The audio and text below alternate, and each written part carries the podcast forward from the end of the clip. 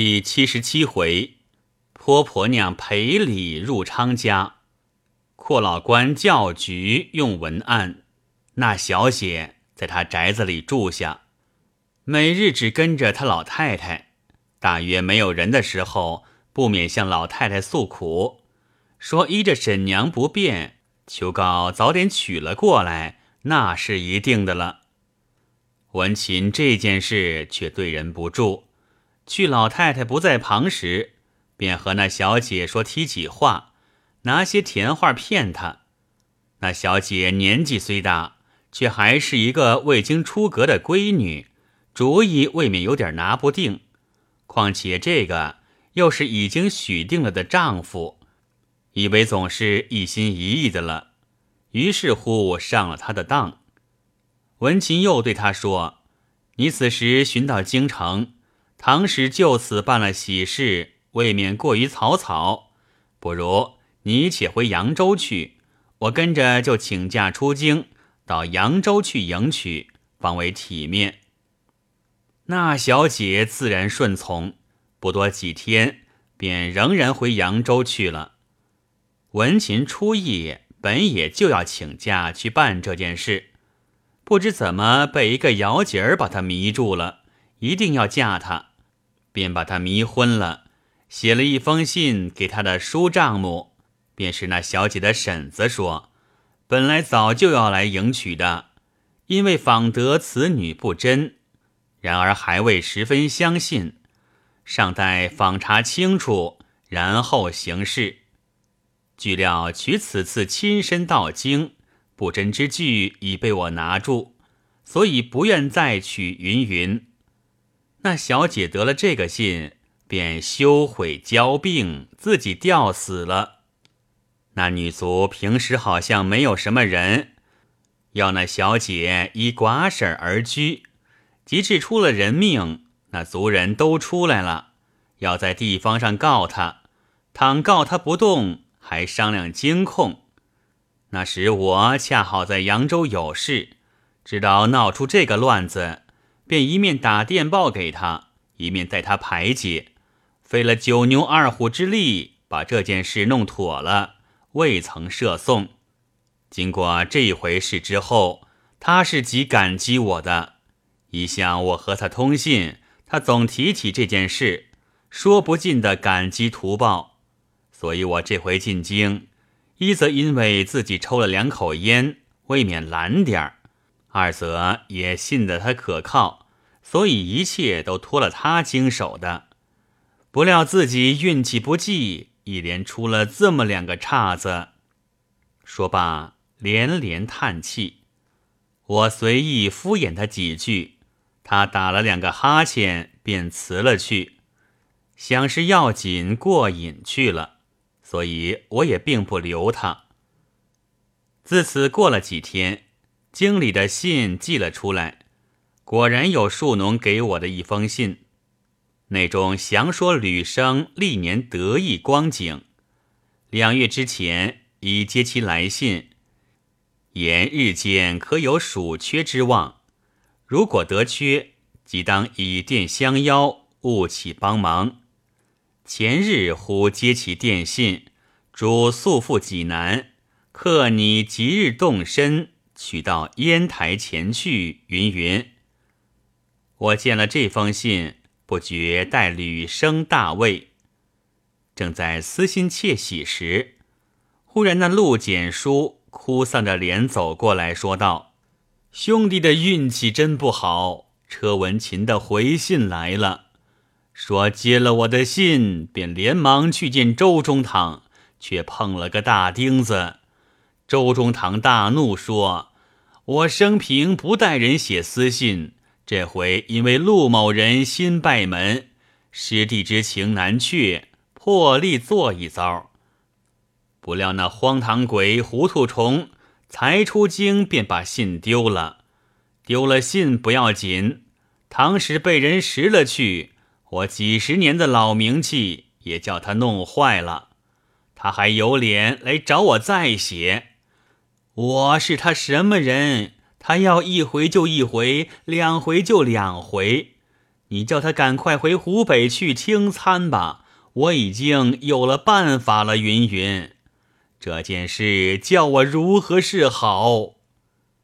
我听了他的话，看了他的神色，觉得甚是可怜。要想把我自己的一肚子疑心向他说说。又碍着我在京里和文琴是个同居，他们到底是亲戚，说的他相信还好；倘使不相信，还要拿我的话去告诉文琴，我何苦结这种冤家？况且看他那呆头呆脑的样子，不定我说的他果然信了，他还要赶回京里和文琴下不去，这又何苦呢？因此隐忍了，不曾谈。只把些含糊两可的话安慰他几句就算了。简叔说了一会儿不得主意，便自去了。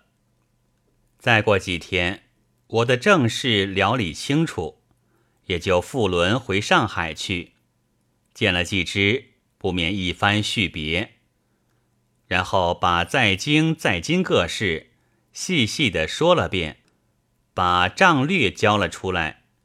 几只便叫置酒接风，金子安在旁插嘴道：“还置什么酒呢？今天不是现成一局吗？”几只笑道：“今天这个局怕不成敬意。”德全道：“成敬意也罢，不成敬意也罢，今天这个局既然允许了，总逃不了的，何妨借此一举两得呢？”我问。今天是什么局？何以碰得这般巧？既知道今天这一局是干饭明教的，然而在我们旁边人看着，又不能不做是快心之举。这里上海有一个著名的女魔王，平生最强横，是没有人不知道的了。她的男人一辈子受她的气，到了四十岁上便死了。外面人家说，是被他磨折死的。这件以前的事，我们不得而知。后来他又拿磨折男人的手段来磨折儿子。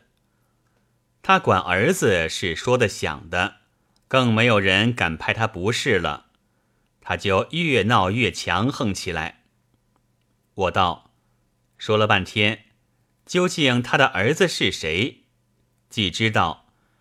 他男人姓马，叫马树臣，是广西人，本是一个江苏候补知县。他儿子马子森，从小是读会英文的。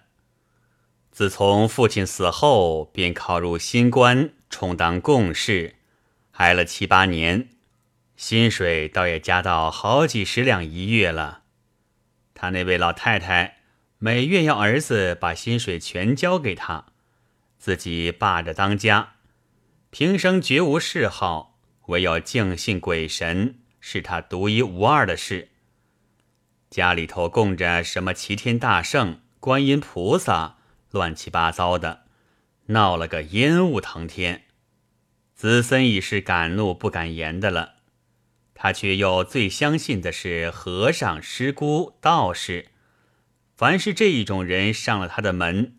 总没有空过的，一张符一卷经，不是十元便是八元，闹得子孙所赚的几十两银子不够他用，连子孙回家吃饭，一顿好饭也没得吃，两块咸萝卜几根青菜就是一顿。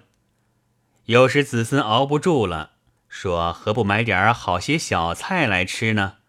只这一句话，便触动了老太太之怒。说儿子不知足，可知你今日有这碗饭吃，也是靠我拜菩萨保佑来的。唠叨的子孙不亦乐乎？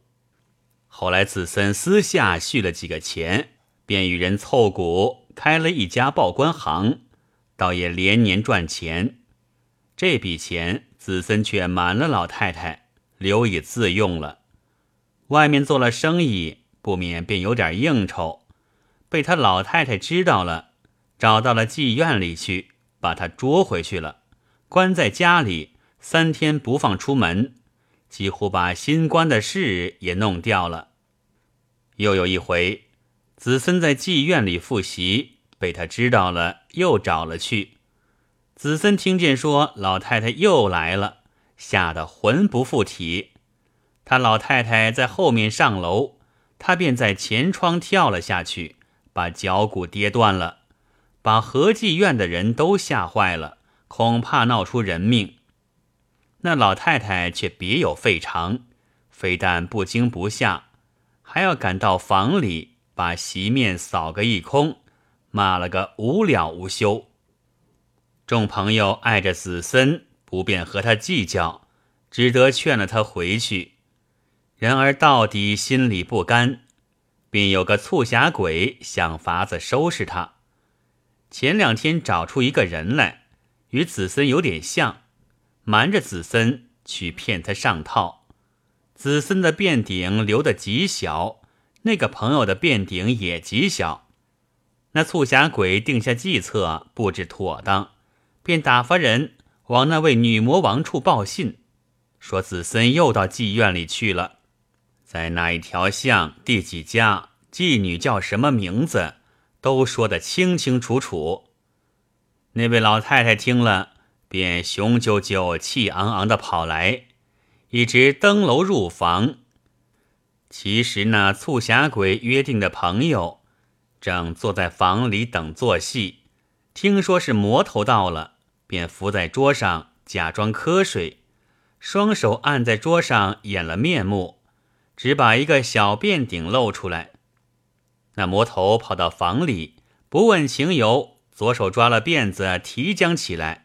伸出右手就是一个巴掌，这小便顶朋友故意问什么事情，那魔头见打错了人，翻身就跑，被隔房埋伏的一班人一拥上前，把他围住，和他讲理，问他为什么来打人。他起先还要硬挺，说是来找儿子的。众人问他儿子在哪里？你所打的可是你的儿子？他才没了说话，却又叫天叫地的哭起来。那促狭鬼布置的真好，不知道哪里去找出一个外国人，又找了两个炭火来，一味的吓他，要拉他到巡捕房里去。那魔头虽然凶横，一见了外国人，便吓得屁也不敢放了。于是乎，一般人做好做歹，要他点香烛赔礼。还要他烧鹿头，定了今天晚上去点香烛烧鹿头。上海妓院遇了烧鹿头的日子，便要客人去吃酒，叫做崩场面。那一家妓院里，我本有一个相识的在里面，约了我今天去吃酒，我已经答应了。他们知道了这件事，便顶着我要吃花酒。我道。这一台花酒不吃也罢。德全忙道：“这是什么话？”我道：“汝人之母博来的花酒，吃了于心也不安。既知道，所以我说是干饭明教的。其实平心而论，汝人之母吃一台花酒，自是不该。若说成疮一个魔头吃一台花酒，也算的是一场快事。”我道：“他管儿子总是正事，不能全说是魔头。”德全道：“他认真是拿了正理管儿子，自然不是魔头。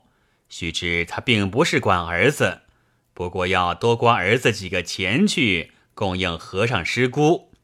这种人也应该要成窗成疮他才好。”子安道：“这还是管儿子呢。”我曾经见过一个管男人的，也闹过这么一回事，并且年纪不小了，老夫妻都上了五十多岁了。那位太太管男人，管得异常之严。男人备了一辆东洋车，自己用了车夫。凡是一个车夫到工，先要听太太吩咐。如果老爷到什么妓院里去，必要回来告诉的。倘或瞒了，一经查出，马上就要赶滚蛋的。有一回，不知听了什么人的说话，说他男人到哪里去嫖了。这位太太听了，便当时坐了自己包车寻了去。不知走到什么地方，胡乱打人家的门，打开了，看见一个五六十岁的老妇人，他也不问情由，伸出手来就打。谁知那家人家是有体面的，一位老太太凭空受了这个欺辱，便大不答应起来。家人仆妇一拥上前把他捉住，他嘴里还是不干不净的乱骂。被人家打了几十个嘴巴，方才住口。那包车夫见闹出事来，便飞忙回家报信。他男人知道了，也是无法可赦，只得出来打听，托了与那家人家相识的人去说情，方才得以点香烛扶礼了事。我道：这种女子真是戾气所终。几只叹道：“岂单这两个女子，我近来阅历又多了几年，见识也多了几件，总觉得无论何等人家，他那家庭之中，总有许多难言之隐的。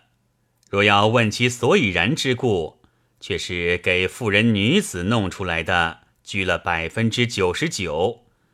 我看总而言之，是女子不学之过。”我听了这话，想起石应之的事，因对季之等述了一遍，大家叹息一番。到了晚上，季之便邀了我和德全子安一同到上人里去吃酒。那妓女叫金赛玉，季之又去请了两个客，一个陈伯奇，一个张礼堂。都是生意交易上素有往来的人。我们这边才打算开席，忽然丫头们跑来说：“快点看，快点看，马老太太来点香烛了。”于是众人都走到窗户上去看，只见一个大脚老婆子，生得又肥又矮，手里捧着一对大蜡烛，步履蹒跚的走了进来。他走到课堂之后。楼上便看他不见了，不知他如何叩头礼拜，我们也不去查考了。忽然又听得隔壁一阵人声，叽叽喳喳说的都是天津话。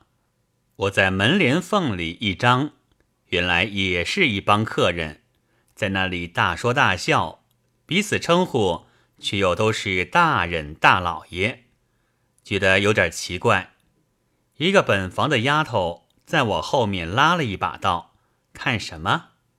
我顺便问道：“这是什么客？”那丫头道：“是一帮冰船上的客人。”我听他那边的说话都是粗鄙不文的，甚以为奇。忽又听见他们叽里咕噜的说起外国话来，我以为他们请了外国客来了，仔细一看，却又不然。两个说外国话的都是中国人。我们这边席面已经摆好，几只催我坐席，随便捡了一个靠近那门帘的座位坐下，不住的回头去张他们。忽然听见一个人叫道：“把你们的账房叫了来，我要请客了。”过了一会儿，又听得说道。写一张到同安里都邑之处，请李大人；再写一张去法兰西大马路老宜清去。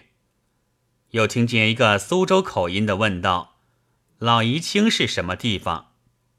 这个人道：“王大人，你可知李大人今天是到老宜清吗？”又一个道：“有什么不是？张裁缝请他呢。”他们宁波人最相信的是他家。此时这边坐席已定，金赛玉已到那边去招呼，便听见赛玉道：“只怕是老义庆楼酒馆。”那个人拍手道：“可不是嘛！我说了老义庆，老义庆，你们偏不懂。”赛玉道：“张大人请客，为什么不自己写条子？”却叫了乡邦来坐在这里。那个人道：“我们在船上向来用的是文案老夫子，哪怕开个条子买东西，自己都不动手的。今天没带文案来，就叫他暂时冲一冲吧。”正说话间，楼下喊了一声：“客来！”接着那边房里一阵声乱说道：“李大人来了，李大人来了，客票不用写了，写局票吧。”李大人自然还是叫都一之了。那李大人道：“算了，你们不要乱说了。原来他不叫都一之，是叫约一之的。那个字怎么念成约字？真是奇怪。”一个说道：“怎么要念成约字？”只怕未必。李大人道：“刚才我叫张裁缝替我写条子，我告诉他多一只，他茫然不懂，写了个多一只。我说不是的，和他口讲纸话说了半天，才写了出来。他说那是个约字。旁边一个道：管他都字约字，既然上海人念成约字，我们就照着他写吧。”同安里约一之，快写吧。又一个道：“我叫公羊里李留英，那个刘字却不是三点水的，啰嗦的很。”又听那龟奴道：“啊，到底是哪个刘？我记得公羊里没有李留英。”一个说道：“我天天去的，为甚没有？”龟奴道：“不知在哪一家？”那个人道。就是三马路走进去头一家，龟奴道：“头一家有一个李玉英，不知是不是？”那人道：“管他是不是，你写出来看。”歇了一会儿，忽然听见说道：“啊，是了是了，这里的人很不通，为什么认什么字都念成约字呢？”我听到这里才恍然大悟，方才那个约一之。也是寓意之之物，不觉好笑。既知道你好好的酒不喝，菜不吃，进着出什么神？我道你们只管谈天吃酒，我却听了不少的笑话了。既知道我们都在这里应酬相好，招呼朋友，谁像你那个模样，放现成的酒不吃，却去听隔壁戏？到底听了些什么来？我便把方才留心听来的悄悄说了一遍，说的众人都笑不可养。既知道，怪到他现成放着吃喝都不顾，原来听了这种好新闻来。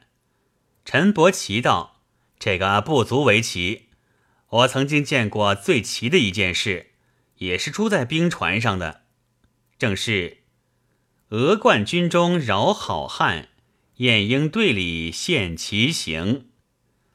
未知陈伯奇还说出什么奇事来，且待下回再记。